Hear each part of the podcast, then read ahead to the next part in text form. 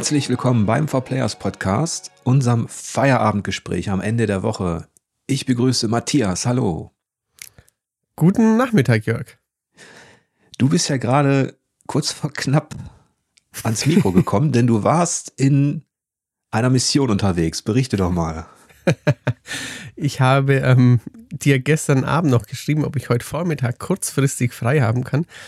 Denn ähm, ich war in einer Vogelmission unterwegs. Ähm, meine, meine Freundin und ich, wir machen hier in der Gegend ein bisschen was beim örtlichen NABU, also beim Naturschutzbund. Und ähm, da ging es jetzt darum, dass auf Ackerflächen, wo jetzt ähm, Ende April der, der Bauer zu, ähm, zu düngen und zu, zu arbeiten beginnt, dass da Kiebitze brüten. Also Kiebitze sind so ähm, ja, et, etwa, ich würde jetzt mal sagen, dohlengroße Vögel, also so ein, wie ein kleiner Rabe ungefähr, haben einen lustigen Schippel auf dem Kopf und die brüten eben auf Wiesen und auf Äckern. Und es ist natürlich schlecht, wenn die da jetzt brüten und ähm, der Bauer macht die Nester platt. Und ähm, daher bin ich und eine, ja, eine andere ja, Naturschützerin, eine andere Helferin, sind wir jetzt drei Stunden lang über Stoppelfelder gelaufen und haben äh, geguckt, diese verflucht schwer zu sehenden äh, Kiebitzennester zu, ähm, ja, zu, rauszufinden, wo die sind. Haben dann in ein paar Meter Entfernung so ähm, kleine gelbe Metallstäbe in den Acker gestellt. Und wenn der Bauer am Wochenende vorbeikommt und die Arbeit macht, dann werden wir wieder informiert und dann müssen wir hinkommen und die äh, mit einem Spaten die Kiebitznester anheben. Dann ähm, macht er seine Arbeit und dann setzen wir wieder an Ort und Stelle ab, damit quasi diese Brut nicht verloren geht. Und vor dem Hintergrund, dass der Kiebitz als Wiesenbrüter in einem immer stärker industrialisierten Landwirtschaft in den letzten Jahrzehnten über 90 Prozent seiner Population verloren hat, versuchen natürlich ähm, ja, Ornithologen, Naturschützer und Co. in allen Landesteilen ein bisschen was dafür zu tun, dass der doch noch eine Zukunft hat. Das ist ja cool. Man merkt schon, dass du dich da einigermaßen auskennst. ja, man, man, wächst da so rein, hätte ich jetzt ja. mal gesagt, ja. Ich gehe mal, geh mal davon aus, dass deine Katzen nicht dabei waren. nee. Ich möchte auch nicht wissen, was die damit machen würden, nein. Wahrscheinlich kompensiert ihr auch so ein bisschen das schlechte Gewissen, dadurch, dass ihr diese Jäger jetzt zu Hause habt und dann müsst ihr natürlich die Vögel schützen. Natürlich, ja, richtig. Nee, ich, natürlich gibt es da, dafür frei bei 4Players grundsätzlich, wenn sich jemand für die Natur einsetzt. Ja, ich weiß gar nicht, wann ich das letzte Mal wirklich unterwegs war. Ich bin ja, früher war ich öfter mal hier auf den Wiesen und Feldern mit dem Bogen unterwegs, aber ich habe natürlich auch nichts abgeschossen oder so. Das, ähm, wenn man jetzt nicht weiß, dass du Bogenschießen als Sport machst, hätte man denken können, du warst wie ja. im Urwald jagen. nee, ich habe irgendwann vor, vor zehn Jahren hatten wir angefangen, ähm, Bögen selbst zu machen. Also aus Naturholz, aus, zum Beispiel aus, aus Esche oder Eibe. Und ähm, weil ich Vereine eigentlich nicht mag. Ich gehe nicht gerne in so Vereine. Ich mag das einfach nicht. Und äh, es gibt natürlich mhm. auch Bogen, äh, also Vereine für Bogenschützen. Nur dann hat man gleich wieder dieses ganze Paket an Zeiten und so weiter. Und dann schießen die auch alle meist mit diesen Hightech-Bögen. Auf die habe ich keinen Bock.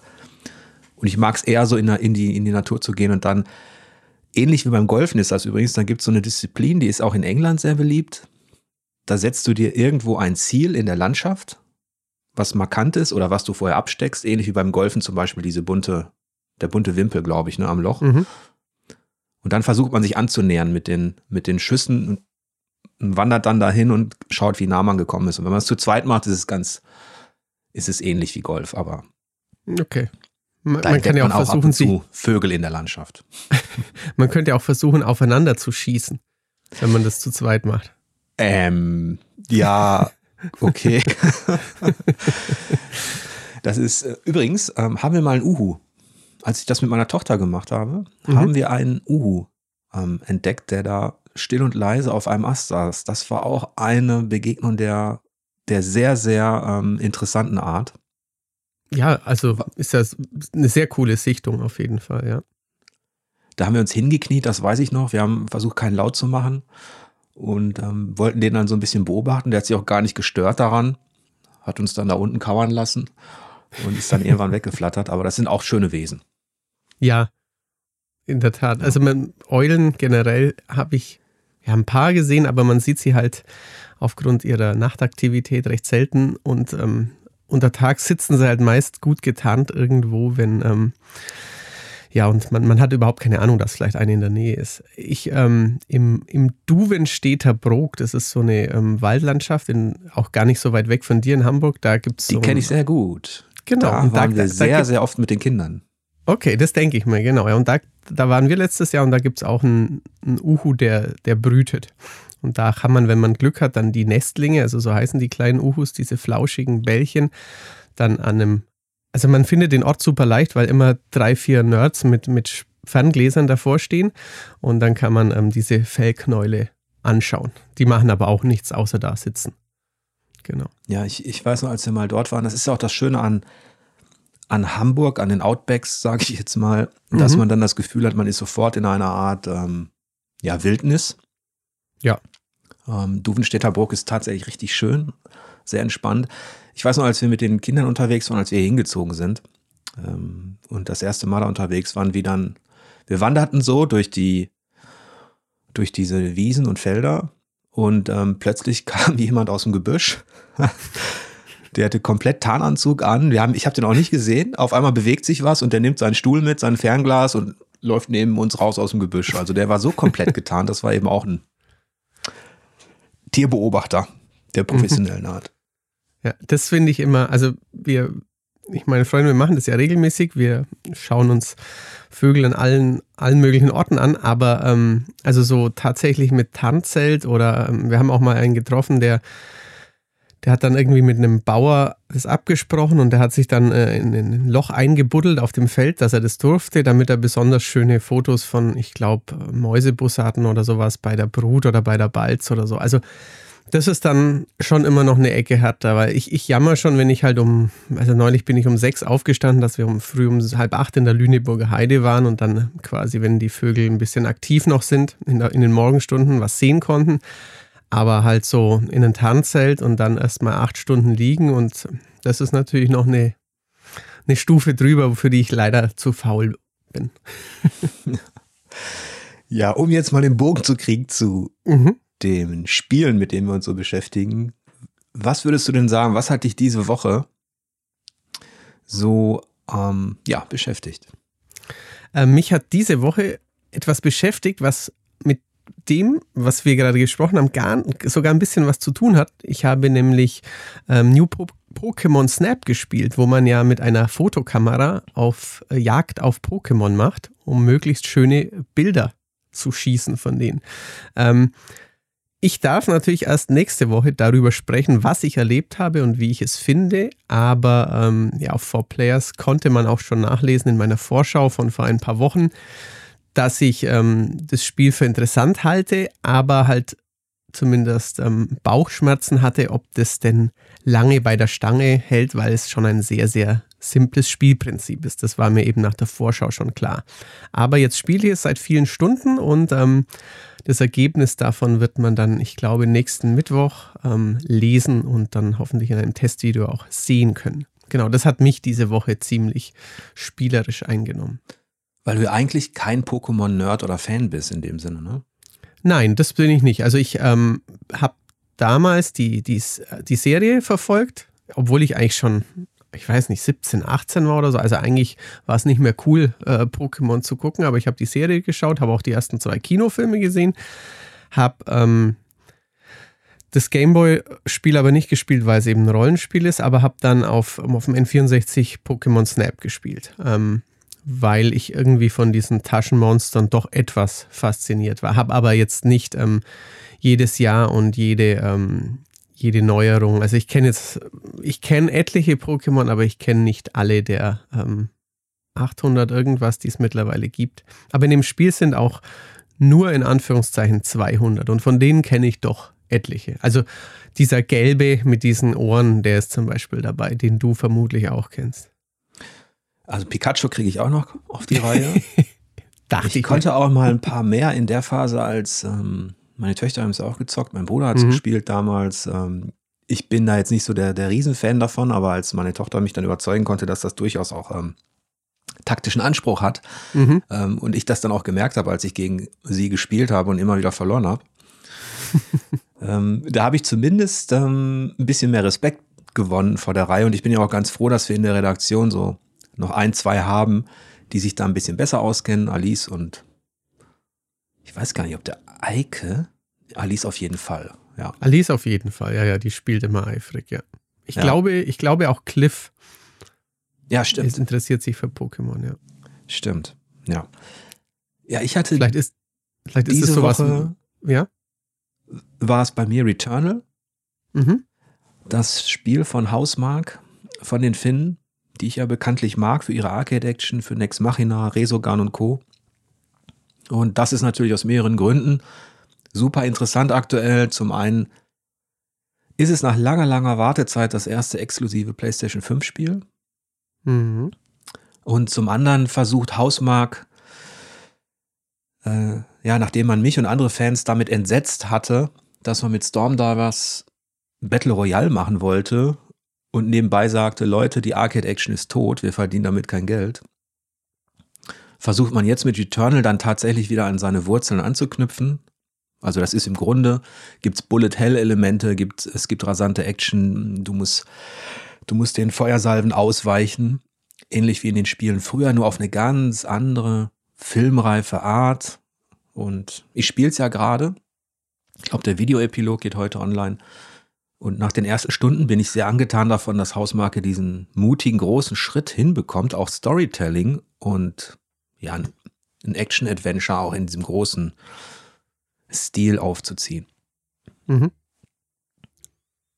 Merkt man denn optisch und ähm, spielerisch, dass es, also ist es denn jetzt eines von diesen, ich würde jetzt mal sagen, großen Sony-Spielen, so in puncto Feinpolitur, Grafik, äh, Sprachausgabe, hat es denn diesen, diesen ja. AAA-Touch? Den hat's. Das ist das, was okay. mich eben auch ähm, cool. verwundert. Du merkst es schon in der ersten, mhm. in, den, in der ersten Viertelstunde, dass die Produktionsqualität auf allerhöchstem Niveau ist.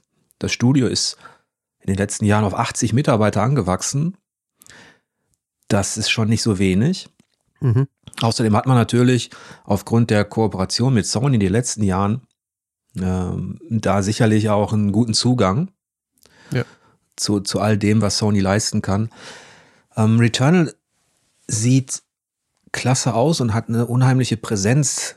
Dieses Wort Präsenz wollte ich auch nochmal erläutern irgendwann, was ich damit eigentlich meine. Das ist, du startest das Spiel, du hast das Intro, das Raumschiff stürzt ab und du steigst aus mit der Celine, mit der, mit der Pilotin und schon ja. nach wenigen Minuten, nach wenigen Schritten hast du das Gefühl, weil überall wabert der Nebel, Funken, dann siehst du Funken von dem abgestürzten Raumschiff, dann hörst du Vögel ähm, im Hintergrund, dann drehst du die Kamera leicht und siehst diesen, ja, diesen, diesen Dschungel, aber auch dieses Überwucherte, diese Monumente, dann bewegst du den Charakter und du kommst an eine Stelle, wo sich so, also es fühlte sich ein bisschen an wie unter Wasser, ähm, alles so ein bisschen wie sich das bewegt und wie es auch aussah, so ein bisschen maritim. Und als mhm. ich dann so leuchtende, was waren denn das, Grastentakel in dem Moment mir näherten, als ich eben in diese Richtung ging und mich dann berührten, ähm, spätestens da habe ich gemerkt, okay, wow, Hausmark, hier habt ihr was auf die Beine gestellt, das wie so eine Art düsteres Metroid Prime wirkt in, ja, in eben hoher Produktionsqualität, ne? Also da, das wirkt ja gleich interessant. Da, wenn ich jetzt nicht wüsste, dass es dieses schwere Wiederholspielelement hat, würde ich jetzt sofort denken, geil, kann ich dann in, in ein, zwei Wochen spielen. Ja. Aber es, ist, es auch, ist auch schwer, oder? Ja, also das wird natürlich auch jetzt im Laufe der Zeit, ich bin ja mittendrin, das ist auch ein Thema des Tests, weil es auf der einen Seite hast du eben diese Erkundungsreize im Stile von Metroid Prime, die mhm mit Geheimnissen, mit neuen Gegenden, mit, ähm, mit Dingen, die du scannen kannst, mit Wesen, die in deinem Archiv landen, nachdem du sie das erste Mal bekämpft hast oder gefunden hast. Die sind auch sehr ruhig und entspannt, diese Phasen. Und dann hast du die Kampfphasen. Und da fängt Returnal zwar gemächlich an. Du hast am Anfang nur ein paar Begegnungen, also ein paar Gefechte. Die lassen sich auch relativ leicht lösen noch. Aber dann ähm, wird es immer anspruchsvoller bis hin zu Arena-Kämpfen fast im Stile von Doom Eternal. Okay. Puh, und dadurch, ja. dass du bei einem Treffer, nicht bei einem, aber bei manchen Gegnern reicht eine Salve aus, um dich wirklich fertig zu machen. Und sobald du stirbst, du bist ja gefangen in dieser Schleife aus Tod ja. und Wiedergeburt laut Story, startest du tatsächlich wieder mit der Intro-Sequenz des Raumschiffs, das abstürzt auf dem Planeten, immer wieder neu. Mhm. Und da werden sich natürlich die Geister scheiden dann, dann die, die Einschätzung trennen. Denn das ist natürlich ein klassisches Element, das Leute der Souls-Reihe natürlich kennen. Klar, Hier kommt halt hinzu noch das Prozedurale. Ne? Also jedes Mal, wenn du neu startest, verändert sich die Welt und der nächste Level ist vielleicht ein anderer. Okay.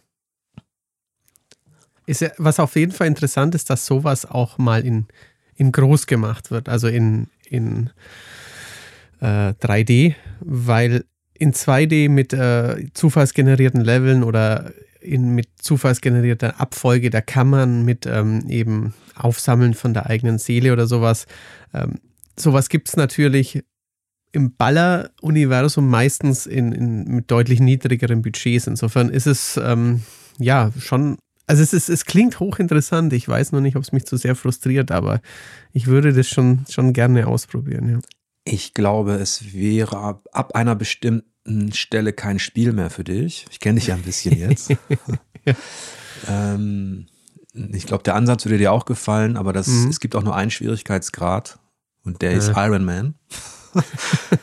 ähm, und es ist halt so, dass du, man muss Lust an der Perfektion haben, um diesen perfekten Lauf hinzubekommen in diesem ein, in diesem ein Areal, das ja neu zusammengesetzt wird, mhm. bis hin zum Boss dann.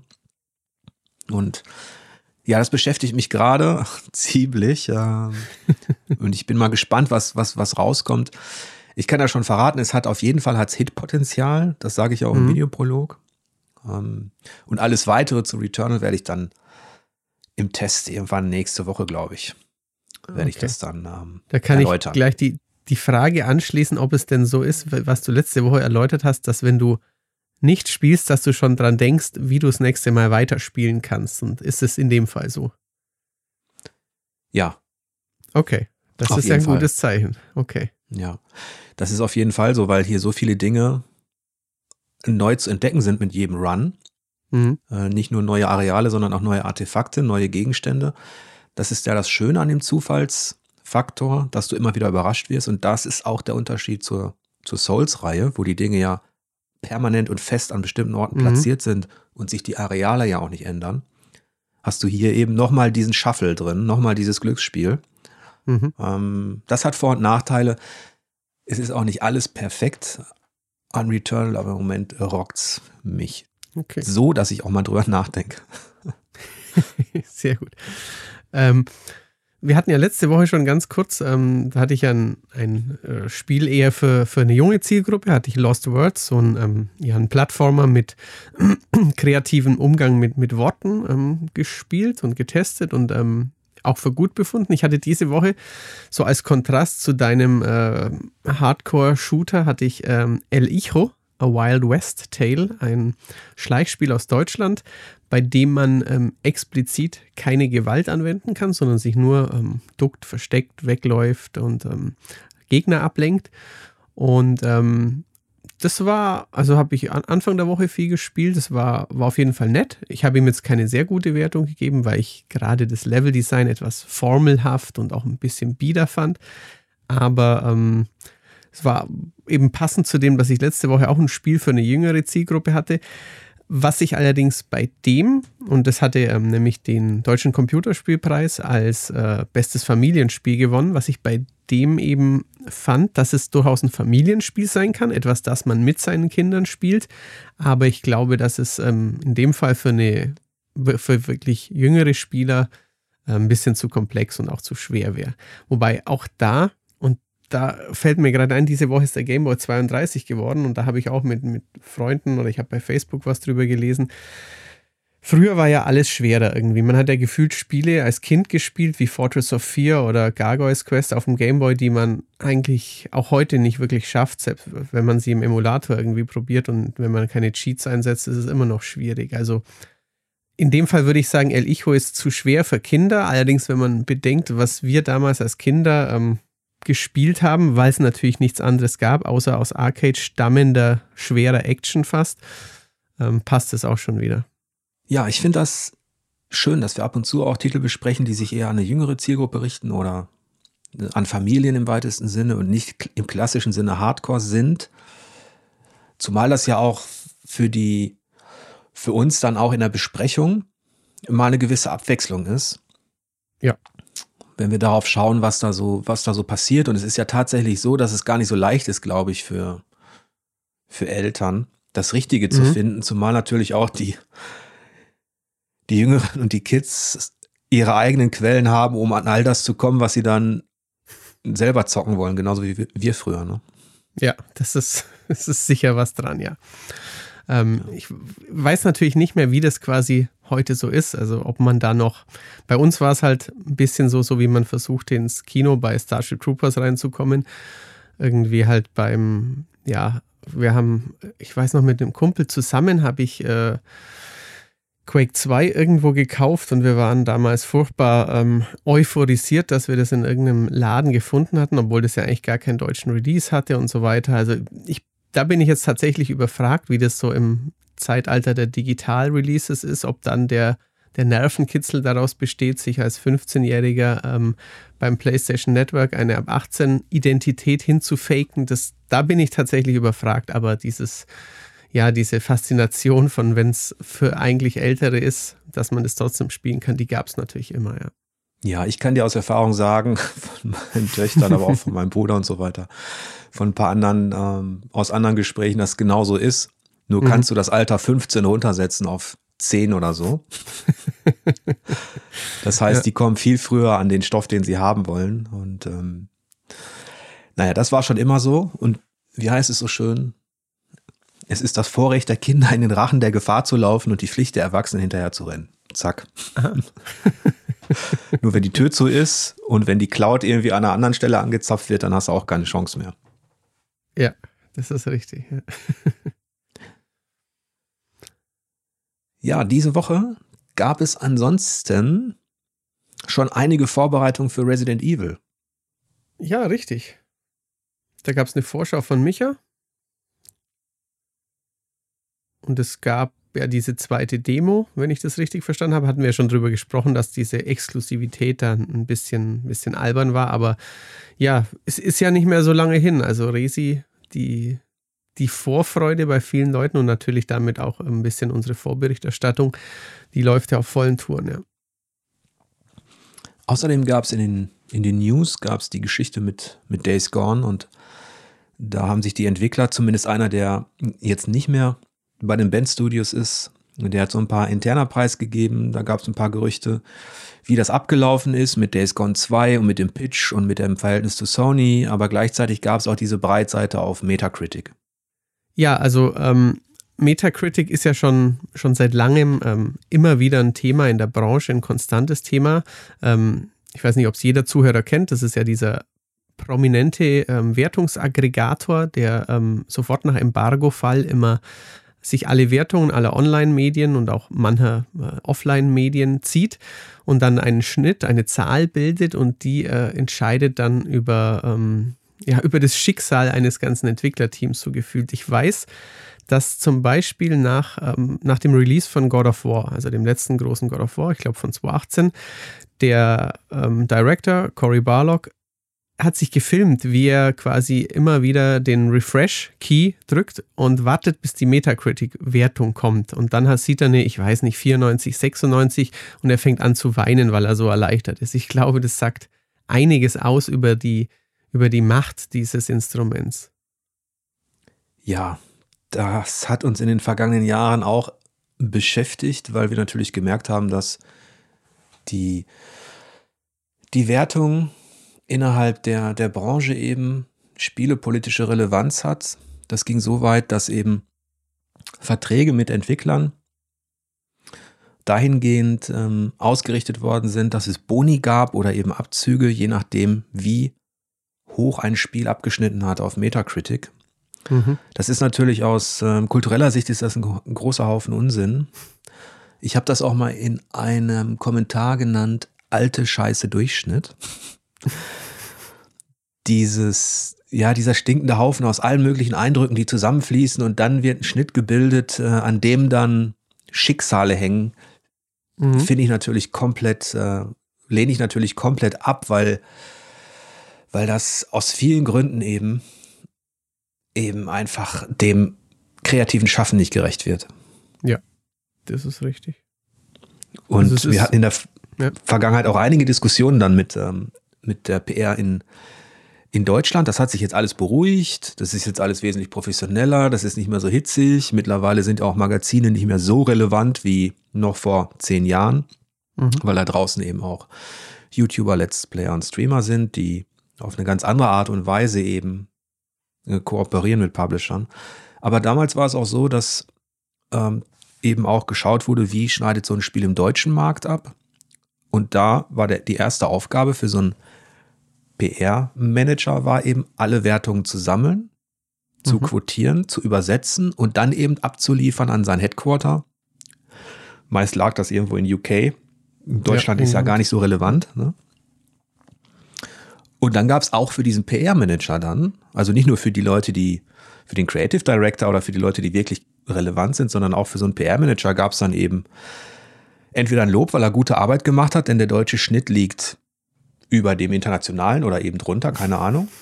Ja, und das genau. ist ja genau. auch so hanebüchen dumm. Ne? Ja, das ist absurd, weil so quasi, da geht man schon davon aus, ja, international hat es 78, in Deutschland hat es 83, dann ist der deutsche PR-Manager wohl gut darin, die Meinung in Deutschland zu beeinflussen. Oder andersrum genauso. Warum Warum gibt es denn in Deutschland drei Medien wie dieses blöde For Players, die nach unten ausreißen?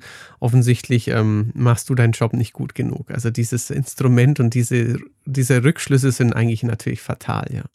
Ja, und das war, das war quasi die, die Konfliktphase, die wir als Magazin auch durchlebt haben, weil wir äh, des Öfteren mal anders als der Schnitt gewertet haben und die, die dümmsten Diskussionen die dann geführt worden sind, liefen dann auf dem Niveau ab. Ja, aber der Schnitt ist doch bei 78. Wieso seid ihr denn so weit drunter und müsst so weit abweichen? Oder ähm, wer hat denn recht, die Masse oder ihr oder solche Geschichten? Das ist natürlich mhm. totaler Humbug und ganz schlimm. Zumal der PR-Manager im Zweifel die unwichtigste Person auf diesem Planeten ist, der Deutsche. Der mit dem Spieldesign nichts zu tun hat. Ähm, trotzdem weiß er natürlich, er bekommt Kudos und Lob, wenn er möglichst viele gute deutsche Wertungen reporten kann. Mhm. Und das führte dann halt zu diesem Kreislauf, dass er natürlich jenen Magazinen, von denen er wusste, durch Vitamin B, durch, durch, durch die Erfahrung, durch die Kontakte, äh, dass sie eben eher positiv werten, die haben dann natürlich in erster Linie die, die Codes bekommen oder die Testmuster. Und wenn man schon ahnte, dass sein Magazin kritischer umgeht mit einem Titel, dann hat man das im Zweifel nicht bemustert oder eben viel später. Richtig, um weil, weil der erste Eindruck ist natürlich der entscheidende. Wenn du bei ja. Metacritic am Anfang super hoch bist und sich das dann nach drei Wochen irgendwann einpendelt, dann ist es nicht mehr so schlimm, ja. Activision Blizzard war auch so kackendreist, ähm, dass die sagten, wir wollen uns das Erstverkaufswochenende nicht versauen mit eurem Test. Mhm. ähm, das ist so, hätten sie das von Anfang an so gesagt, hätten wir wenigstens damit arbeiten können. Ähm, aber vorher gab es dann immer so diese, diese Nebelkerzen und dieses, dieses Beschwichtigen und so nach dem Motto, ja, das Testmuster ist unterwegs, ähm, ist es denn noch nicht angekommen, komisch und solche Sachen. Also mhm. ganz einfach nur dumme Lügerei. Ähm, ich bin froh, sagen wir mal so, Metacritic ist ein ist als Maßstab für Leistung innerhalb eines kreativen Bereichs absolut ungeeignet. Es kann natürlich sein, dass dass auch die Masse mal das abfeiert, was wirklich gut ist. Und mhm. ähm, dass du auch als, als Kritiker eben, du zückst ein Platin, das Ding verkauft sich auch millionenfach und ist auch auf Metacritic ganz weit oben. Ähm, also, also jemand, der Metacritic gut findet, der würde dir jetzt wahrscheinlich sagen, aber Last of Us hat 97, Ocarina of Time hat 96, äh, GTA 5 hat 98, was weiß ich so in die Richtung, die richtig, äh, richtigen Hits, die haben ja auch diese hohen Wertungen. Aber ja, natürlich gibt es auch, auch Gegenbeispiele, wo man findet, dass ähm, Spiel wirklich was, was herausragend Neues gemacht hat und es hat dann nur, keine Ahnung, eine mittleren 80er. Also es ist, ähm, ich finde es ich glaube, spannend, mu muss ich schon sagen. Ich finde ich verfolge es mitunter schon, weil ich es einfach spannend finde. Aber ähm, sich daran zu orientieren oder daraufhin dann Druck oder ein schlechtes Gewissen zu haben, entweder als Kritiker oder eben als, als Mitarbeiter einer Firma, ist eigentlich halt schon, schon eine, eine Unsitte. Also das, ähm, das ist ein Problem, das natürlich mit diesem Wissen dann mit einhergeht. Wenn ich natürlich nicht weiß, wenn ich jetzt ein Spiel teste und ich, ähm, ich weiß nicht, wie es die anderen finden, ich gebe die Wertung, ähm, natürlich fühlt man sich vielleicht anders, wenn man weiß, ähm, das Spiel hat 97 und du spielst es und dir gefällt es überhaupt nicht. Also würde natürlich auch, also ich glaube jetzt nicht, dass sie, ähm, dass es einen Einfluss hat auf einen seriösen Kritiker, aber man wird vielleicht trotzdem zum Nachdenken angeregt. Also es macht was mit einem. Ja, es ist natürlich so, da steckt auch ein Körnchen Wahrheit in der Zahl drin, so ist es nicht. Die Zahl ist auch letztlich die kleinste und schnellste Informationseinheit da draußen, ja. wenn du wissen willst, genau. ob ein Spiel gut oder schlecht ist. Ähm, aber an deiner Reihe erkennt man ja schon, du hast GTA 5 genannt zusammen mit Ocarina of Time und Shadow, dass da was nicht stimmt, da darf natürlich GTA 5 nie dabei sein. okay, da kann man drüber streiten, aber ähm, ich denke, dass die innerhalb der Spielepresse war Metacritic nicht nur für die Verantwortlichen im Bereich der PR, des Produktmanagements und der aber eben auch für die, für die, für die Presse relevant, denn wie du schon angedeutet hast, haben sich da natürlich auch einige Kollegen dran orientiert.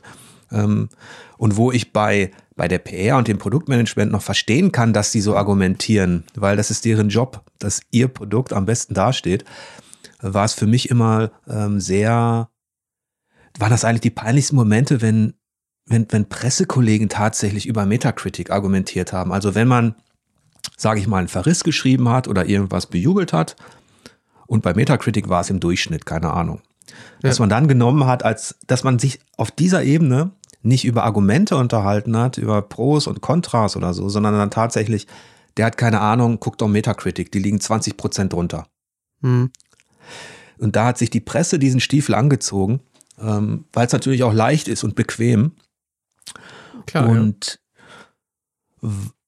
weil man sich dann natürlich, da hat die Branche sich so daran orientiert, dass eben genau dieses Machtinstrument letztlich dafür sorgen konnte, dass man eben damit auch Existenzen gefährdet hat, wenn man diesen oder jenen Wert nicht erreicht hat. Ja, richtig.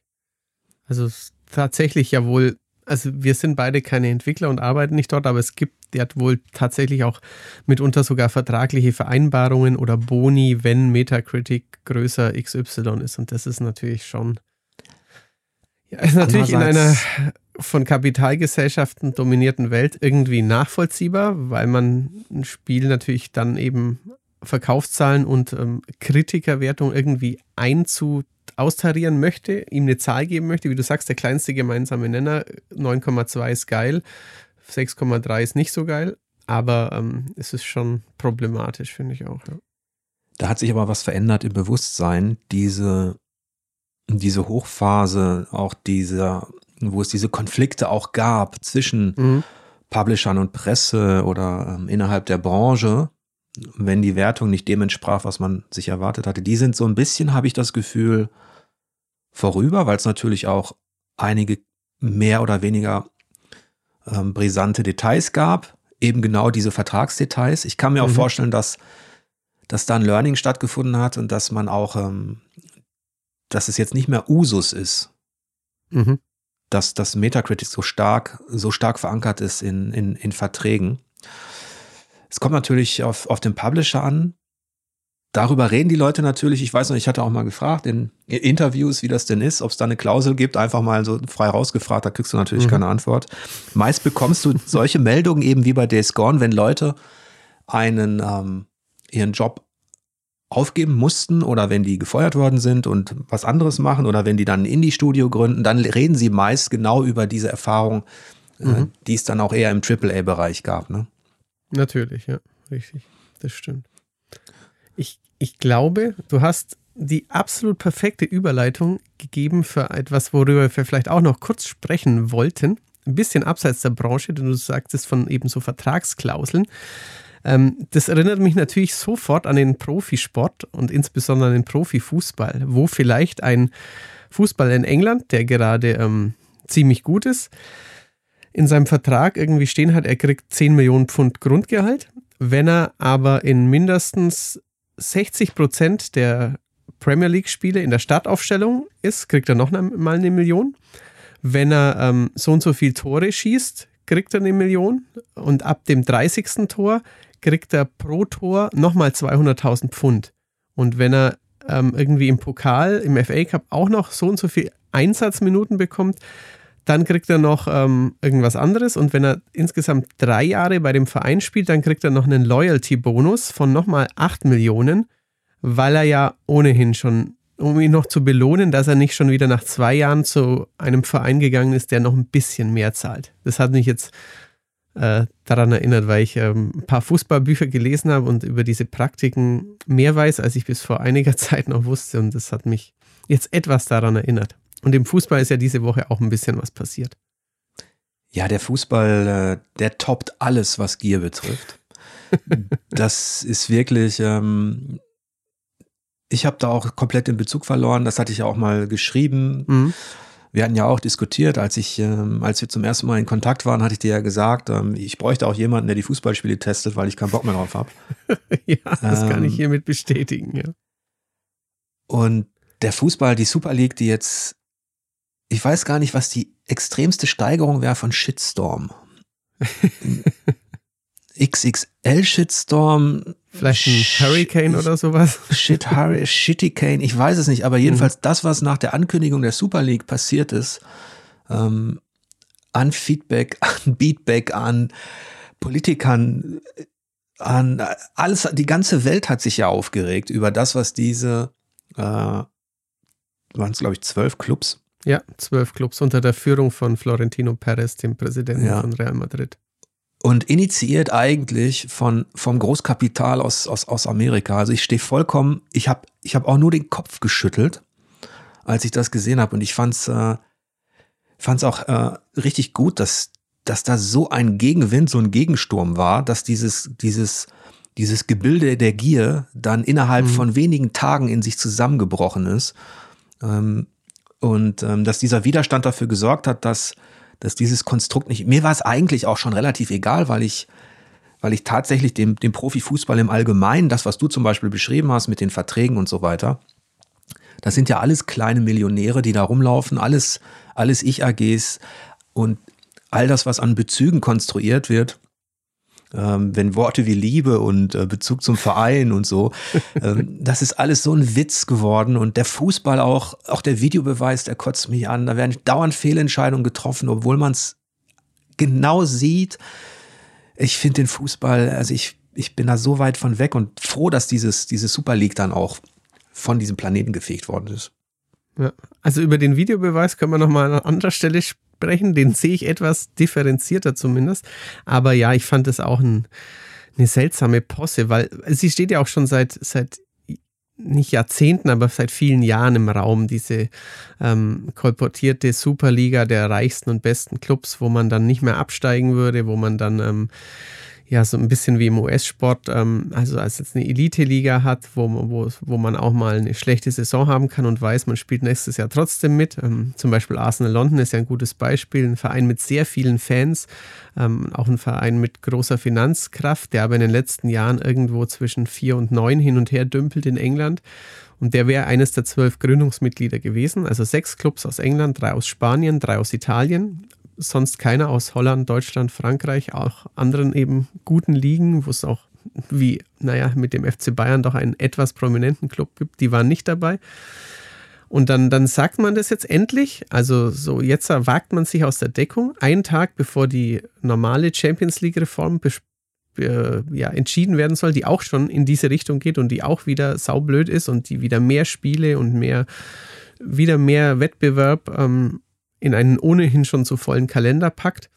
Und dann wundert man sich so, oh, ich dachte, das kommt überall gut an. Also entweder hat da das US-Großkapital entschieden und das wundert sich jetzt tatsächlich oder die waren alle doof oder also es ist wirklich eine bizarre Situation, weil dann haben aus, wir schnell ja ja aus, aus amerikanischer Sicht ist das sogar ist die Verwirrung sogar mhm. verständlich, denn im amerikanischen äh, Sport ist es ja zum Beispiel so, dass Vereine einfach von der einen Stadt in die andere verlegt werden. Genau, die gehören ja auch einfach jemandem. Ein, ja, die gehören jemandem, das ist, du musst dir vorstellen, das ist für die normal. Das, da gab es natürlich auch gewisse Widerstände, aber nicht auf dem Niveau wie, wie, wie in Europa. Weil in den USA hast du halt den, den, den, den Kunden und die wollten ja aus dem Fußball dieses globale Geschäft machen. Die wollten ja auch gar nicht mehr den Fan lokal vor Ort ansprechen damit, sondern eigentlich den potenziellen Kunden weltweit, mhm. der irgendwie ja, Bock klar. hat auf Fußball. Und das hast ja, du hast ja Arsenal angesprochen so ziemlich die schlechtesten Fans überhaupt in der Premier League, finde ich. Ähm, das ist ja auch so entstanden, dass die, die echten Fans konnten sich das ja auch gar nicht mehr leisten, von Arsenal ins Stadion zu gehen. Und dann Richtig, hast du da halt genau. halt die ganzen Banker sitzen und die ganzen ähm, Event-Fans. Und das habe hab ich ja auch noch beobachtet, als Dortmund dann in die Phase kam, wo die eben in Europa unterwegs waren, überall, wie die sich gewundert haben, wie die wie, wie, wie deutsche Fans, wie leidenschaftlich die sind äh, mit den ganzen, mhm. mit den Gesängen und Co. Dafür waren die Engländer mal berühmt. Ähm, aber weil in den Stadien dann letztlich auch nur noch die Leute saßen, die so ein bisschen, weiß ich nicht, wie, wie man die nennen soll, die einfach die Kohle dafür hatten, sich so ein Fußballspiel als Unterhaltung zu gönnen, mhm. die trafen dann auf den klassischen Fan, der von Kindheit an eben an seinem Verein gebunden ist, schon mit seinem Vater irgendwie auf dem Platz war. Und genau das hätte die Super League auch konterkariert, weil durch diesen internationalen Ansatz, durch dieses ähm, hätte, wäre es vollkommen egal gewesen, was, was da lokal passiert. Und letztlich, ich sag mal so, der Fußball ist sowieso schon in einer Spirale, die ganz schlimm ist, aber noch dreht die sich so ein bisschen mit. Und natürlich ist alles, was ich sagte, ist äh, diese Bindung zum Verein, die wird natürlich konstruiert. Das ist alles PR und Marketing. Und ja. deswegen wenden sich ja auch so viele Leute ab. Aber die Super League wäre, hat das fast zum Überlaufen gebracht, sage ich mal. Ja, das ist richtig. Also ja. da gibt es ja gibt's viele gute Bücher, ähm, viele gute Podcasts, Analysen, Berichte, ähm, eben in welcher seltsamen Spirale der Fußball sich dreht und in, auch nicht wahrzunehmen scheint, auf, auf welch dünnem Eis er mitunter ist. Es gibt auch die wirklich ähm, Studien, dass sich in der nächsten Generation der ab 2000 Geborenen deutlich weniger Leute für, für Sport, für Profisport, äh, den anzugucken, begeistern. Also auch da hat er, hat, haben Sportarten durchaus ein Problem. Aber ähm, ja, es ist, ist wirklich ähm, eine seltsame Gemengelage und äh, es müsste für also mich, ich, ich wundere mich immer, es müsste folgendes passieren, damit man mal sieht, ähm, wie viel Geld da im Spiel ist für einzelne Personen. Ich mhm. finde, die 22, 23-Jährigen sind ja heute dann schon Multimillionäre. Richtig. Also die, die dieses Talent dann auch haben und die dann in den mhm. Profiklubs äh, Clubs aktiv sind. Und du hast ja die, äh, die Verträge erwähnt, worum es da geht. Warum mhm. sagt dann nicht mal, die sollten alle mal sagen, so mit 22, 23, wenn die irgendwie schlechte Kritiken kriegen oder wenn die nicht mehr treffen, ach weißt du was, ich setze mich jetzt zur Ruhe, kaufe mir mal eine Insel und bleib auf meiner Yacht. Mhm. Ich nehme all die Kohle, die ich jetzt schon habe, die reicht mir doch. Ich habe 15 Millionen erwirtschaftet irgendwie, das reicht mir jetzt, ich mach Schluss. Dann geht so ein Jaden Sancho einfach weg. Ein Haaland sagt dann irgendwie, ich mache nur einen Wechsel und dann kaufe ich mir eine Insel. Das müsste ja. aus meiner Sicht passieren. Die ganzen Leute, denen wir gerne zuschauen, die sollen einfach die, die Gier auch wirklich mal ausleben und sich rausziehen aus dem Fußball, bis die Talente nämlich fehlen. Dann würde ja. dieses System vielleicht mal ein bisschen implodieren.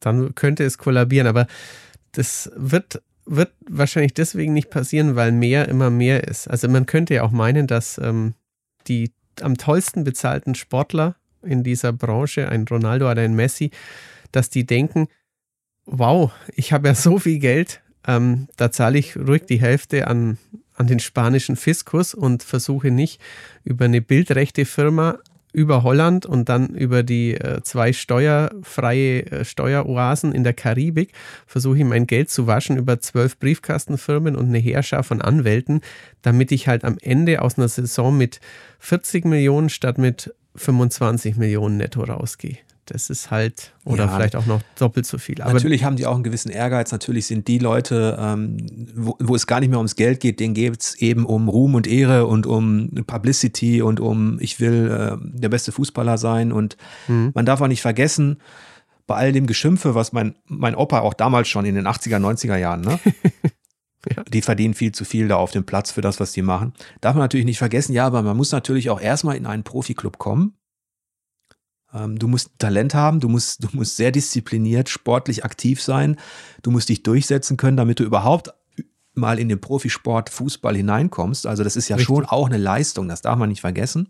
Also ich, ähm, ich kann dir sagen, dass ungefähr 0,1 Prozent oder Promille, da bin ich mir jetzt nicht sicher, der Jungs, die in den Leistungszentren, den deutschen 50 Leistungszentren aufgenommen werden, dass dies in den Profifußball schaffen. Ich glaube, es waren 0,1 Promille. Ja. Also natürlich Trotzdem gehört da eine enorme Leistungsbereitschaft, Aufopferung der Eltern, ähm, rumreisen, Schule hinten anstellen, was auch wieder ein schwieriger Aspekt ist. Ähm, klar trotzdem werden sie extrem, trotzdem ist die Bezahlung ähm, einfach nicht, ähm, nicht verständlich und nicht vermittelbar in Zeiten, wo selbst in, ja, selbst in Europa, selbst im Westen, wo man meinte, das sind alles so reiche Länder, wo es so vielen Leuten so schlecht geht, äh, wo wir so viele Bildungsprobleme haben, wo so viele auf der Straße sind, das ist einfach nicht mehr vermittelbar. Und ich habe auch, ich habe komplett abgeschlossen mit dieser Geschichte. Dazu hat natürlich auch Corona beigetragen und die leeren Stadien. Mhm. Ähm, das ist aber auch diese Mentalität, ne, diese Söldnermentalität, die natürlich gefördert wird dadurch.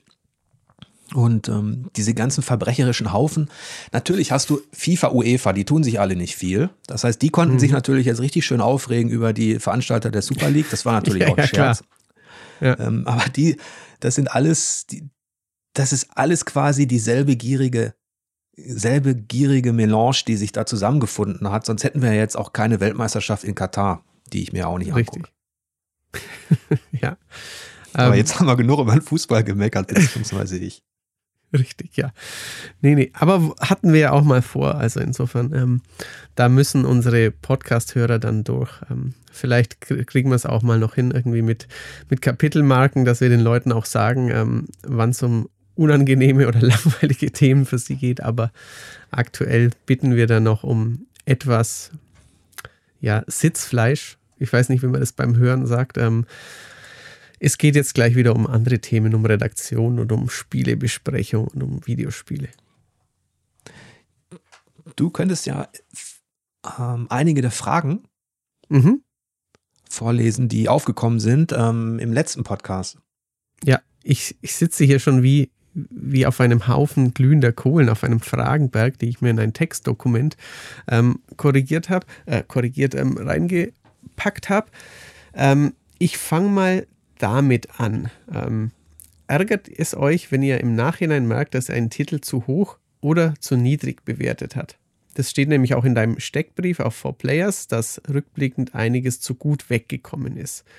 Ähm, und da wird auch gefragt, also ärgert ihr euch oder wie kommt das? Fällt es einem auf, nachdem man privat noch weiterspielt oder lässt der Hype nach oder wie kommt es denn dazu?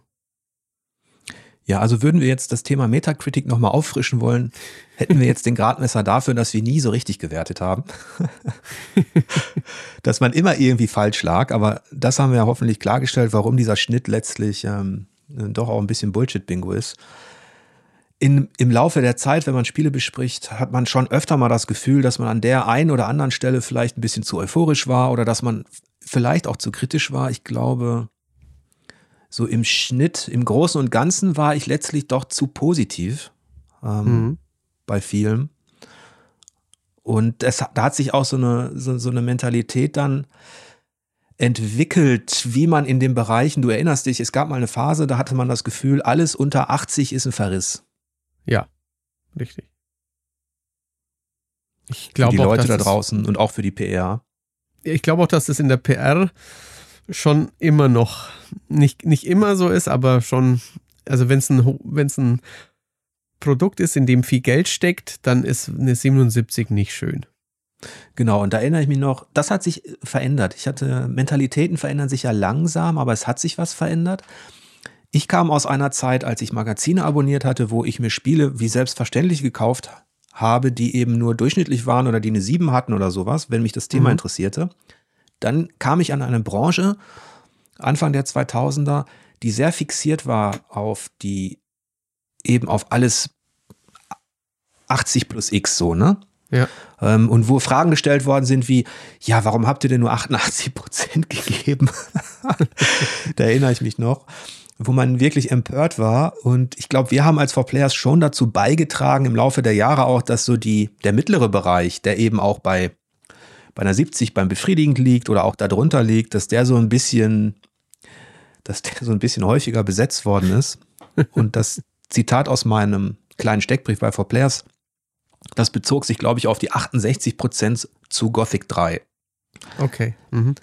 Da habe ich, das war damals ein riesen Buhai und ja, Skandal, man wollte uns verklagen, 68 und, und dann GameStar auch noch einen Award gegeben und noch einen drauf und es ist doch geil und alle haben sich drauf gefreut und ja, da sind Bugs, aber eine 68 wollt ihr, dass alle sterben.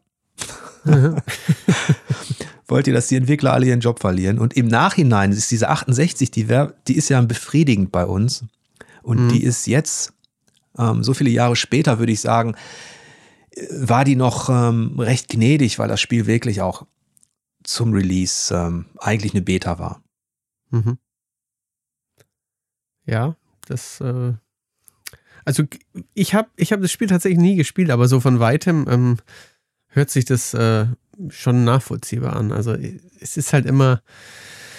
Ja, natürlich wird derjenige, der es bei, bei anderen Magazinen, der wird hoffentlich seine Arbeit auch nicht schlecht gemacht haben. Der kann auch seine Gründe für was gehabt haben, aber es ist schon ähm, ein bisschen Meinungspluralismus, wenn der zugelassen wird. Das ist natürlich schon, schon angenehmer. Also ich. Ähm, ja, jeder hat für sich, denke ich, du auch, ähm, jeder hat für ja. sich bestimmt ähm, Titel, wo er dann im Nachhinein aus bestimmten Gründen ähm, erkennt oder sich denkt, Mensch, da war ich zu hoch oder zu niedrig. Klar, ich erinnere mich an ja. unser Gespräch, das wir geführt haben in, war es in Japan über, über die Shadow of the Colossus Wertung von der Maniac. Bestimmt, die, die sollte man immer wieder diskutieren. Das war nämlich eine 77. Und, ja, oder ähm, ähm, ja, ja. bei uns, oder nehmen wir jetzt zum Beispiel Cyberpunk, ganz aktuell. Mhm. Hätte, ich, hätte ich da Dinge gewusst, ähm, die ich ab dem Moment wusste, als ich im Urlaub war, mhm über Cyberpunk. Hätte ich gewusst, was da passiert, dass es aus dem Store genommen wird, hätte ich da ein bisschen mehr Zeit gehabt, hätte ich mir die alten, hätte ich die Konsolenversion wirklich so intensiv testen können, auch wie, wie die PC-Version. Und ja. da würde ich auch sagen, in so einer idealen Welt, wenn dann wirklich dann die Infos, die dann auch im Nachklapp erst manchmal kommen, nachdem man seinen mhm. letzten Punkt gesetzt hat und hat das Ding veröffentlicht, dann kommen ja auch noch Informationen. Da gibt es schon Momente, wo man sich denkt, mein Gott, da hätte ich dann diese 85 Prozent für die Konsolenversion von Cyberpunk, also für die Pro und so, hätte ich dann niemals gegeben. Mhm. Ja, ja, klar, das ist verständlich. Ja. Andererseits also, hätte ich die, sage ich mal, die PC-Wertung von 90 Prozent, die stand unabhängig davon. Deswegen ist Cyberpunk mhm. ein wirklich komplexes Thema und das hat mich auch lange noch beschäftigt. Ich hatte nur dann äh, für mich entschieden, wir hatten ja auch in der Redaktion gesprochen, Urlaub ist Urlaub. Ich hatte keinen Bock, mich da jetzt nochmal in das Thema reinzuknien, aber da gibt es schon auch Titel, die, die relevant waren, die ich dann vielleicht, ähm, wo ich dann eine zu hohe Wertung gegeben habe. Ja. Also ich, ich weiß, ich habe vor, vor ja, mittlerweile auch schon einigen Jahren, ich habe Assassin's Creed Unity, habe ich 90 gegeben. Ich fand es ein, ein ganz großartiges Assassin's Creed und ich hatte keine Bugs. Und ähm, ich habe äh, habe den Test geschrieben, bevor das Spiel raus war. Bevor, also im Printbereich schreibt man ja dann auch mal noch einen Test ähm, keine Ahnung, vielleicht mal, wenn es gut läuft, eine Woche oder zwei Wochen bevor das Embargo fällt, weil man ähm, dann in den Druck gehen muss und dann dauert es halt, bis das Heft ausgeliefert wird und so. Und ich hatte tatsächlich keine Ahnung davon, welchen Shitstorm dieses in vielen Teilen wohl unfertige Spiel bekommen wird, weil in meiner Version, wie gesagt, es überhaupt nicht aufgetreten war. Ich hatte ein ähm, quasi bugfreies Spiel und dann ähm, kommt das Spiel raus und irgendwie die einige User zumindest äh, posten dann Screenshots mit, mit Gesichtern, denen die Haut fehlt. Das war ja diese, diese legendären Screenshots oder mit ulkigsten Bugs, mit, ähm, ja, wo man durch den Boden fällt, durch die Spielwelt kullert da steht man dann natürlich schon ein bisschen blöd da, ähm, fragt sich, ob man denn was falsch gemacht hat. Also natürlich kann man auch sagen, das Spiel wäre vielleicht nur eine 85 gewesen. Ich war damals, ich habe es irgendwie zu gut gefunden, aber ich hatte halt diese Bugs nicht und ähm, das ist halt dann noch eine, eine andere Sache. Ähm, die man Heutzutage nicht, nicht steht man natürlich mit seiner Einschätzung, wenn man jetzt bei einem prominenteren Spiel ist und einem prominenteren Magazin, sofort viel mehr im Brennpunkt unterschiedlichster Erwartungen als noch vor zehn Jahren. Das mhm. heißt, heute hast du auch viel schneller einen Shitstorm über Spiele, wenn irgendwas nicht funktioniert, ähm, wenn, wenn es Bugs gibt und so weiter. Aber das ist, ist dann manchmal auch so eine Art der, finde ich, äh, chaotischen Dekonstruktion, weil man das fast auf 80 Prozent der Spiele übertragen kann, ähm, die eben heutzutage nicht komplett sauber auf den Markt kommen. Klar, und dann ja. findet aber auch schnell sowas statt wie eine, wie eine extreme Vorverurteilung durch Kleinigkeiten. Und da ist schon auch die Stärke des, des normalen Kritikers, mit normal meine ich jetzt, ähm, der in erster Linie sich für das Spieldesign und das Spielerlebnis mhm. interessiert. Da ist die Stärke schon wichtig, weil nur er kann eigentlich den künstlerischen Wert, den kreativen Wert einschätzen. Und da sind, da bin ich auch so, da ticke ich so, dass mir bestimmte technische Mängel am Rande sind mir dann manchmal egal. Mhm. Ähm, Glitches und kleine Bugs zähle ich, ich meist in Kontrapunkten mit auf. Natürlich ja. muss man da aufpassen. Es kommt immer darauf an. Hast du einen schnellen Shooter und der laggt, dann ist es richtig, Klar. richtig schlecht. Hast du aber ein Rollenspiel mit Rundengefechten oder so und dann hast du da mal einen Absturz und da laggt mal was. Ja, dann sind das ja. Kontrapunkte und dann wird das aber vielleicht kompensiert durch all das, was in der Spielzeit passiert. Und heutzutage werden Spiele eben sehr schnell dekonstruiert an der oberflächlichen Ebene. Mhm. Ähm, wenn da mal ein paar Sachen nicht stimmen, das geht ja schon beim Preis los, ne? oder wenn, wenn irgendwelche Sachen in der Steuerung nicht angeboten werden oder so, mhm. da entsteht der Shitstorm recht früh und schnell und hat eigentlich nicht viel Substanz für mich.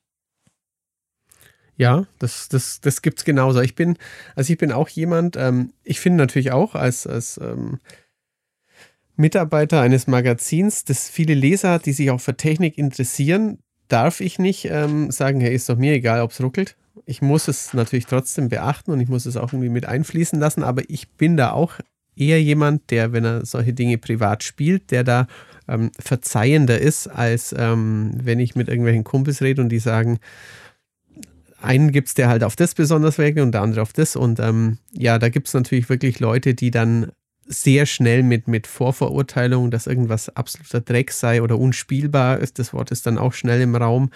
Ähm, man kann auch einem PS2 Killzone oder PS2 Shadow of the Colossus ähm, viel vorwerfen, technischer Natur. Ich habe auch schon Leute erlebt, die sagen, ja, unter anderem dieser 77%-Test damals ist ja eigentlich geil, aber steuert sich halt kacke ich fand, es steuerte sich okay und der Rest war so überragend, dass es insgesamt noch ein super tolles Spiel war. Aber das ist halt, ja, ist dann auch wieder glaub, letztlich subjektiv. Da kann man jetzt von, von einem ins andere kommen. Ja. Es, was ich beobachtet habe, war, was mir nicht gefällt, ist der spießige Spielekritiker.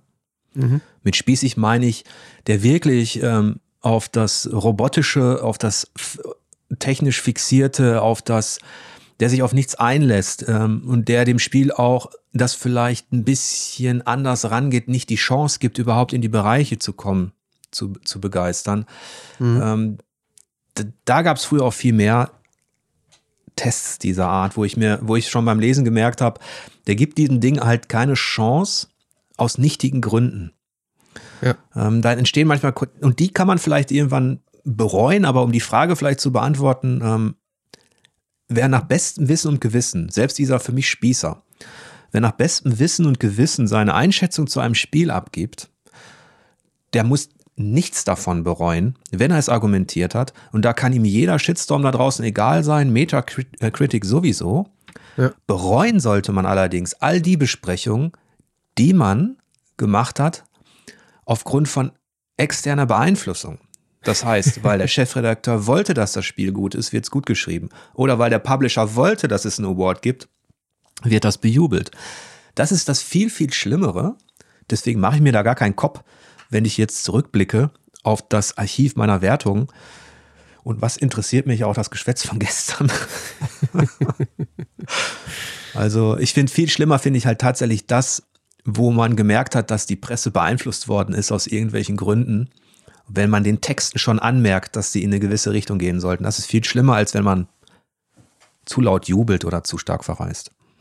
Richtig. Und es, es sorgt natürlich auch, es ist, ähm, wenn sowas passiert, ist es ja im Grunde ein fatales Signal, weil wenn es irgendwo passiert, dann kann ein Leser ja auch zurechtdenken, es ist eine generelle Seuche in der Branche. Und dann wird natürlich jedwede Arbeit entwertet. Also wenn man sich, wenn man wie Christoph Daum ein absolut reines Gewissen hat und ähm, weiß, also wenn man halt tatsächlich eins hat und ähm, weiß, dass man sich davon nicht beeinflussen lässt, dann kommt man trotzdem nicht um diesen, diesen Vorwurf manchmal rum und kann ihn halt auch nicht entkräften. Man kann beteuern, aber man kann ihn halt de facto nicht entkräften, weil derjenige halt sagt, das glaube ich dir nicht. Das ist dann natürlich auch wieder ähm, was, was mit, mit Fakten oder mit, mit, mit, Fake News und Co. ein bisschen zu tun hat. Also das finde ich manchmal tatsächlich ein bisschen schwierig. Das, ähm, ich kann, kann ich mir auch nicht hundertprozentig von lösen, wenn einem Magazin, das war bei uns beim Printmagazin, bei der Maniac früher so, das ist auch jetzt so, wenn, de, wenn, wenn vorgeworfen wird, aber das Spiel hätte ja 10% mehr bekommen, wenn es für die PlayStation gekommen wäre oder wenn es nicht von Activision gewesen wäre oder wenn es von Activision gewesen wäre oder, oder keine Ahnung. Da, das, das ärgert mich tatsächlich immer noch. Da komme ich, komm ich nicht ganz von, von weg. Ja, ich denke, jedes Archiv, das über ein paar Jahre von verschiedenen Redakteuren befüllt worden ist, hat immer Widersprüche in sich. Mhm. Das gehört einfach dazu, wenn du als Team Spiele besprichst und wenn jeder so seine Vorlieben hat und ähm, jeder eingesetzt wird. Was mir auffällt, ist, dass Leute dann tatsächlich auch heute, ich habe gesagt, die Mentalität hat sich ein bisschen geändert, äh, innerhalb der Branche zum Besseren, finde ich, zum Professionelleren, auch weil Magazine nicht mehr ganz so relevant sind. Aber was mich wundert, ist, dass die Mentalität der Käufer, Spieler, Leser da draußen immer noch dieses vor Augen hat, immer noch diesen Blick auf, es muss da irgendeine objektive Wahrheit geben. Mhm. Die haben recht, weil es gibt eine objektive Wertungswahrheit und die gibt es eben einfach gar nicht. Ähm, da muss man wahrscheinlich ein bisschen einfach ein bisschen toleranter aufgestellt sein, was wenige sind, weil es geht ja auch um ihr, ihr Geld, um ihr, ihr Vollpreisspiel oder was weiß ich, was sie dann ne, wo sie was investieren. Diese Toleranz, dann die Vielfalt anzuerkennen, in der ja die Erkenntnis erst steckt. Mhm. Das heißt, ähm, Ocarina of Time ist jetzt laut Statistik numerisch eines der besten Spieler aller Zeiten und ich würde das jetzt als Zelda-Fan sekundieren. Trotzdem interessiert, würde mich eine Kritik an Ocarina of Time interessieren und ähm, wie die aufgebaut worden wäre. Und selbst eine, aus rein stilistischen Gründen, selbst eine Polemik gegen Ocarina of Time hätte ich, äh, würde ich vielleicht äh, mit einem Schmunzeln lesen, gerne. Mhm. Klein.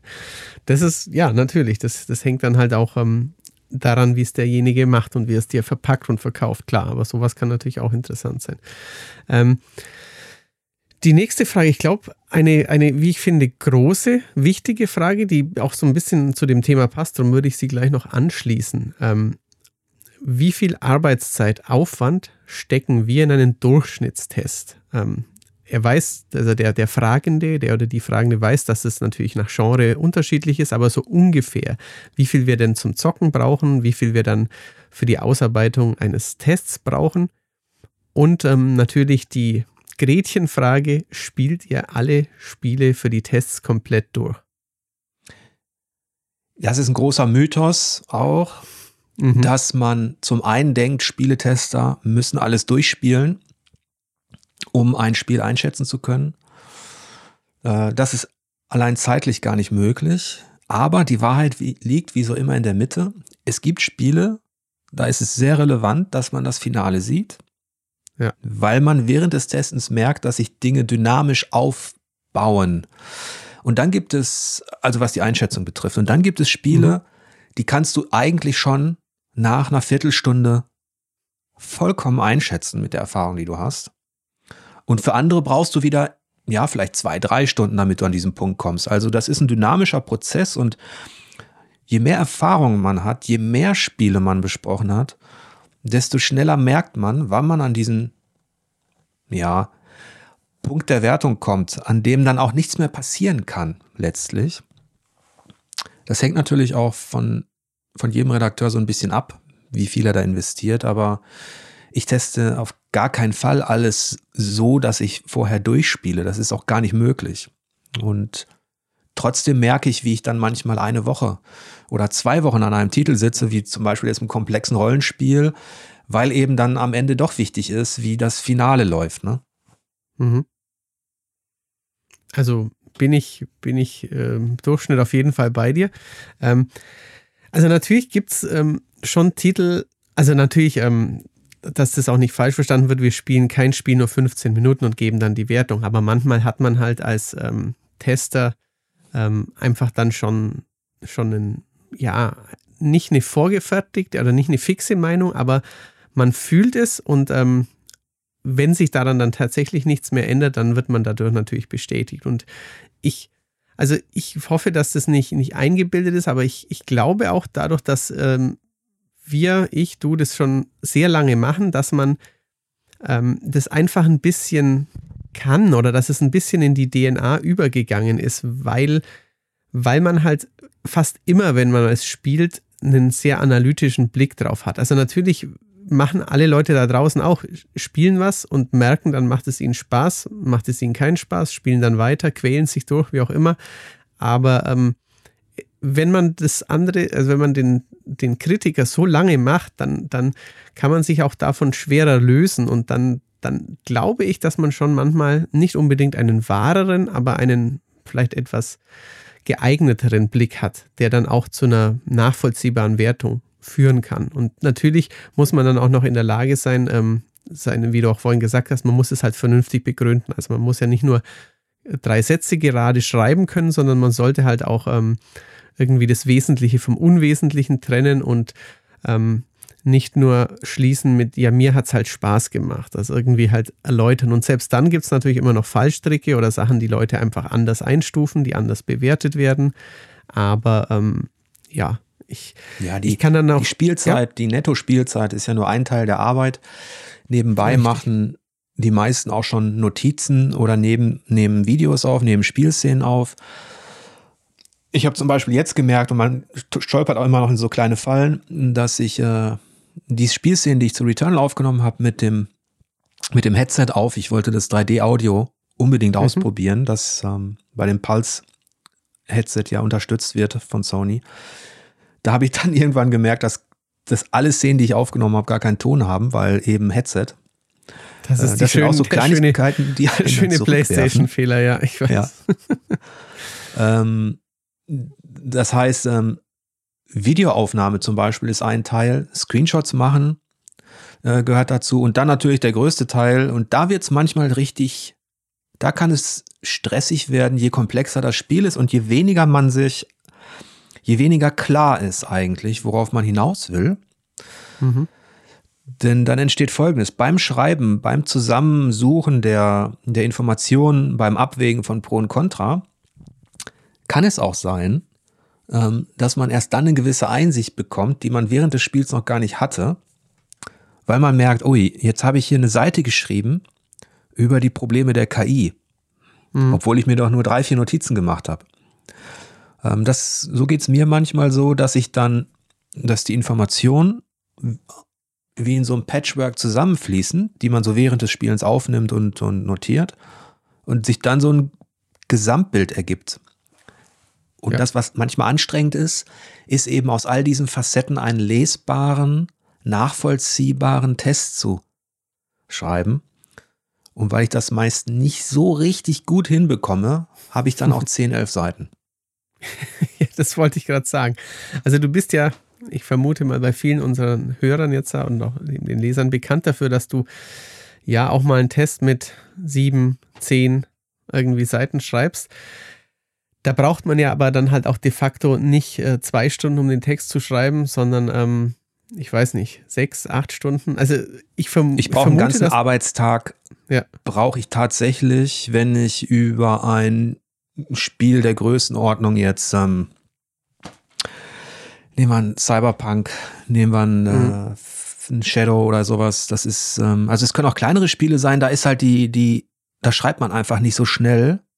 Mhm. Ähm, da geht es um atmosphärische Dinge und auch um, da ist es schwieriger, konkret zu erläutern, wie man eigentlich in diese Begeisterung kommt.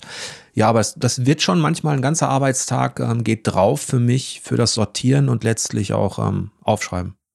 Ja, das kann ich, kann ich so bestätigen. Also es gibt auch ähm, Spiele, die, wo dann ein Ein- oder ein Zweiseiter rausspringt, wo ich, ähm, natürlich brauche ich dann auch noch Zeit, um Screenshots auszuwählen und um den, den Text in unser Content-Management-System einzupflegen, ähm, um die ganzen Häkchen zu setzen, welche Systeme, Preis, USK-Freigabe, um vielleicht nochmal das Aufmacherbild auf unserer Startseite zu modifizieren zu dem Spiel. Aber das reine Schreiben kann, kann auch mal ähm, in 90 Minuten geschehen. Also das, das gibt es schon auch. Und, Und die ähm, besten Tests, die schreibt man eigentlich. Wenn man das gemacht hat diesen Tag, muss man das eigentlich erstmal, diesen Text muss man eigentlich erstmal sacken und reifen lassen. Ja. Im Idealfall dran, ja. spricht man, nachdem man geschrieben hat, äh, mit jemandem oder, oder schon davor, der es eben auch gespielt hat, tauscht sich ein bisschen aus, liest das dann auch nochmal durch und fragt sich nach ein, zwei Tagen, nachdem man auch nochmal ins Spiel schaut, ob das immer noch so wirkt. Das ist der Klar. Idealtypus für mich, denn das, das habe ich schon oft gemerkt in der Vergangenheit, dass durch diese Ruhe und durch diese Distanz, die man nach diesem nach diesem auf Termin, auf den Punkt schreiben erstmal ähm, äh, sucht, dass durch die, diese Distanz dann eben auch eine Tiefe entsteht, weil man dann merkt, okay, das habe ich jetzt alles, das waren sehr viele Eindrücke, aber jetzt mit ein bisschen Abstand erkenne ich dies oder jenes und würde das ein bisschen anders einschätzen. Mhm. Ist auf jeden Fall Diesen Luxus ja. haben wir natürlich nicht so oft. Nicht immer, nicht so oft, ja. Ähm, und was ich auch noch dazu sagen möchte, oder was man noch wissen sollte, also es, diesen Job zu machen ginge, zumindest sagt es meine Erfahrung, ginge nicht, wenn man immer nur spielt in der Arbeitszeit. Also wenn ich jetzt sage, in einem 8-Stunden-Tag und ich würde die, all die Titel, die ich bespreche, ähm, nur spielen in diesen Stunden, das würde nicht reichen. Also ich spiele, weil ich einfach, weil ich natürlich auch oft Titel habe, die, die mich persönlich interessieren, ähm, also ich würde zumindest mein Pensum nicht schaffen, wenn ich nicht äh, manches einfach privat weiterspielen würde. Das finde ich, also war bei meiner alten Arbeit so, ist auch jetzt so. Ähm, ich finde es nicht schlimm, ich spiele ja gern, aber ähm, ganz ohne ähm, Zusatzstunden ging es, finde ich nicht. Ja, ich, ich versuche das in der Redaktion durchaus einzudämmen, weil das auch äh, eine kritische Seite hat, eine kritische Komponente. Du kannst auch in diesem Job der von außen betrachtet so cool ist, weil man den ganzen Tag nur zockt. Ähm, kannst du an in Phasen kommen, wo die Richtung Burnout gehen? Das habe ich bei mir auch mal beobachtet. Ähm, wo ich dann gemerkt habe, das ist einfach zu viel, weil genau, du kommst nicht mehr raus. Wenn ja. du, wenn du nicht irgendwann sagst, jetzt ist Feierabend, jetzt lege ich den nicht nur, ähm, jetzt mache ich nur den PC aus, sondern ich setze mich auch nicht direkt auf die Couch und spiele irgendwas weiter, dann kann man in so eine Endlosschleife kommen, ähm, wo man dann, wo man sich auch immer mehr ähm, Arbeit, ja, wo, wo sich immer mehr Arbeit anhäuft, weil man natürlich dauernd spielt. Und mhm. da habe ich mehrere Beispiele, auch einige Gespräche geführt, ähm, in unserer Redaktion, aber auch mit Kollegen aus anderen Redaktionen, dass man da schon aufpassen muss, dass man es eben nicht übertreibt und dass man dann auch einfach mal sagt, jetzt ist mal Game Over und jetzt wird nicht gezockt. Richtig. Also ich habe tatsächlich auf auf Geschäftsreisen zur E3 oder zu Events, ich habe eigentlich fast nie ein Handheld mitgenommen, zum Beispiel. Also da, da lese ich dann immer mal. Das ist natürlich jetzt auch nicht irgendwie, äh, dass ich, äh, dass das 50 Tage im Jahr sind, aber es waren immerhin halt, keine Ahnung, eine E3-Woche geht ja doch sieben Tage oder ähm, ein, zwei Events noch dazu. Dann hatte ich wenigstens da, also ich spiele immer, immer sehr gern eigentlich, aber da habe ich mir dann ein bisschen so, so eine Auszeit verordnet. Das habe ich auf jeden Fall gemacht. Ja, und bei uns in der Redaktion ist auch ganz klar die Ansage, wer am Wochenende für ein Spiel Zeit investiert oder ähm, damit er eben Anfang der nächsten Woche den Test fertig hat, der kann sich dafür auch ähm, Ausgleichstage nehmen. Das ist ganz wichtig, denn so geht es natürlich auch Entwicklern. Ähm, da war man mhm. eine, eine Phase lang, jetzt haben wir auch ein neues Bewusstsein für solche Dinge in der Arbeitswelt durch Crunch und Co.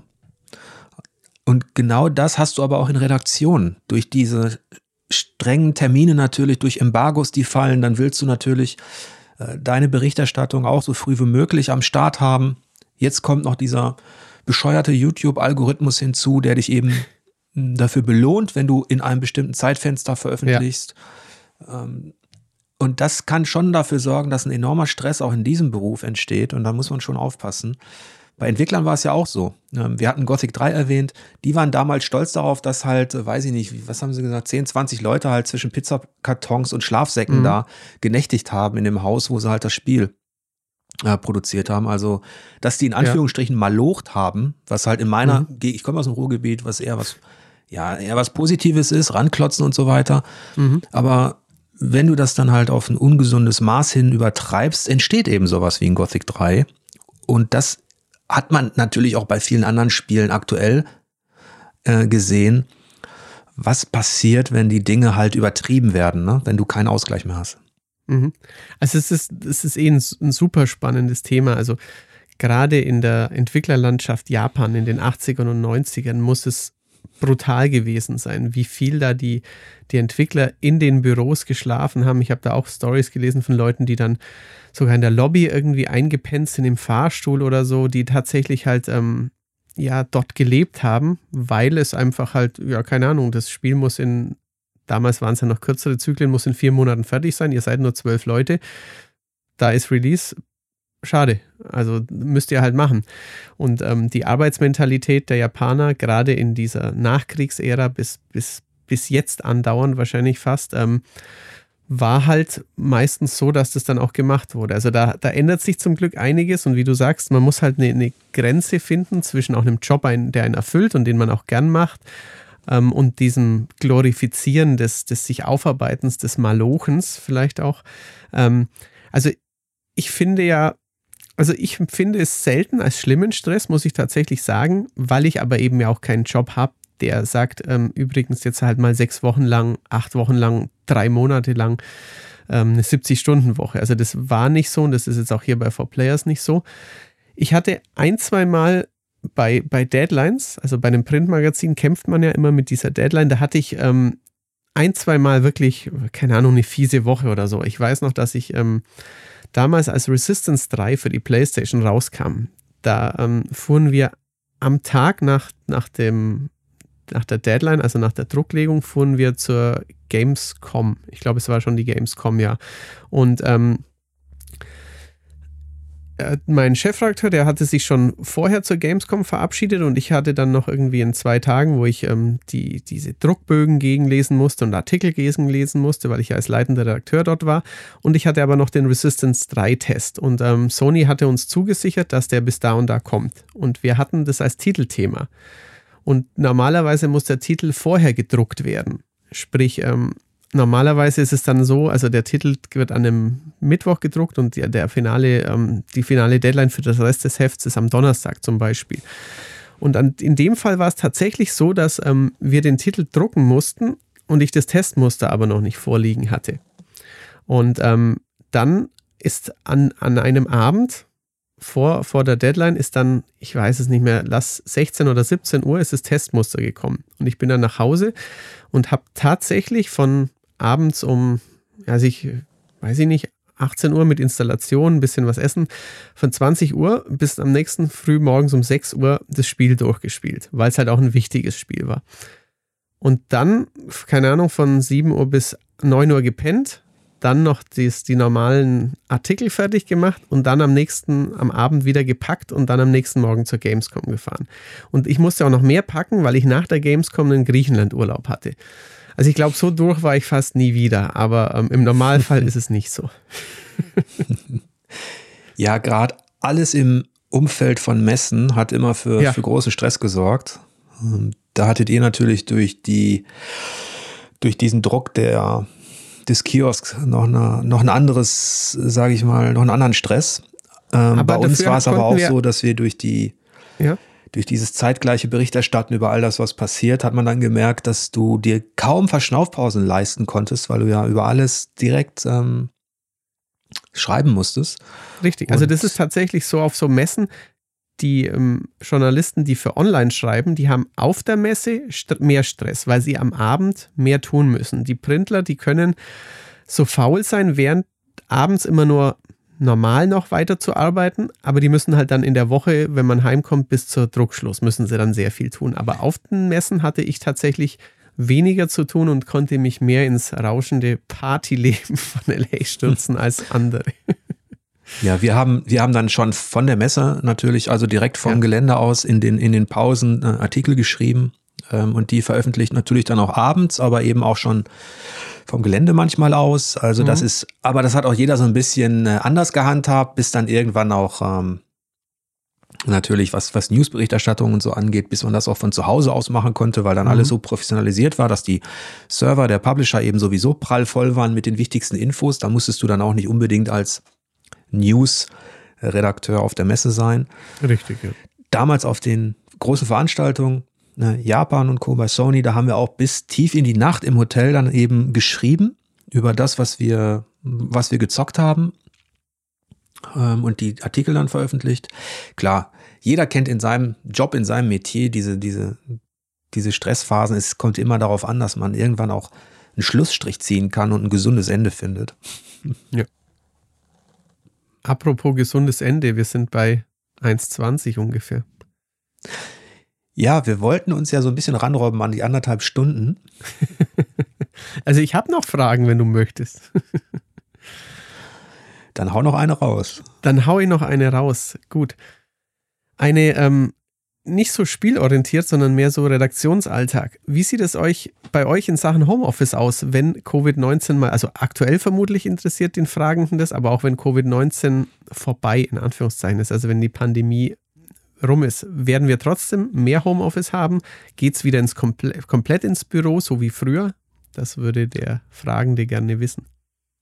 Ja, wir hatten auch vor Corona schon Homeoffice-Phasen, gerade wenn es darum geht, dass, mit, dass man jetzt dieses eine Spiel hat, was man unbedingt testen mhm. muss. Das habe ich zum Beispiel grundsätzlich so gemacht, dass ich das nie im Büro gespielt habe, weil das einfach immer schlimm war, wenn man irgendwas einigermaßen Interessantes gezockt hat und dann hatte dann zwei, drei Kollegen um sich rum sitzen oder noch schlimmer, dann kam mal jemand ähm, aus dem Flur rein, aus einer anderen Abteilung und hat das gesehen. Also ich fand das immer ganz schrecklich. Ähm, das ist auch nichts gegen die gegen die Kollegen oder so, aber ich kann so ein Spiel nur dann richtig genießen, wenn, wenn ich alleine für mich in meinem Kabuff damit sitze. Mhm. Und ich habe dann auch keine Lust auf blöde Kommentare oder so.